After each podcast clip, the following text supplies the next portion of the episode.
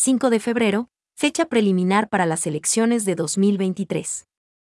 El Pleno del Consejo Nacional Electoral, CNE, recibió, en Comisión General, este 25 de enero, a los jueces del Tribunal Contencioso Electoral, TCE, para revisar la propuesta de calendario electoral de las elecciones seccionales de 2023 y la elección de consejeros del Consejo de Participación Ciudadana y Control Social, CPCCS, en cumplimiento al art.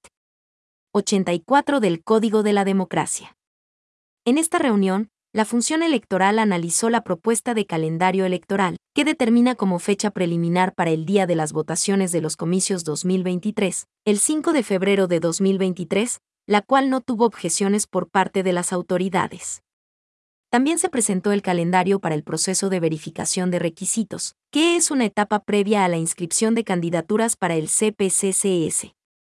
Este proceso iniciaría con la elaboración y aprobación de la convocatoria a Veiduría Ciudadana, prevista de forma tentativa para el 28 de abril de 2022.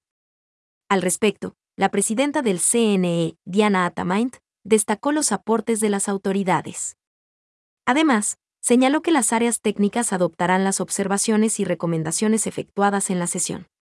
Asimismo, el titular del Tribunal Contencioso Electoral, TCE, Arturo Cabrera, reiteró el permanente compromiso del tribunal para coordinar todas las actividades del cronograma. Por parte del TCE, siempre estaremos dispuestos a brindar nuestro contingente, manifestó. En esta sesión extraordinaria ambas instituciones abordaron las actividades de las etapas preelectoral, electoral y postelectoral para los próximos comicios. De acuerdo con la Constitución y la ley, la posesión de las nuevas autoridades locales y de los consejeros del CPCCS se realizará el 14 de mayo de 2023.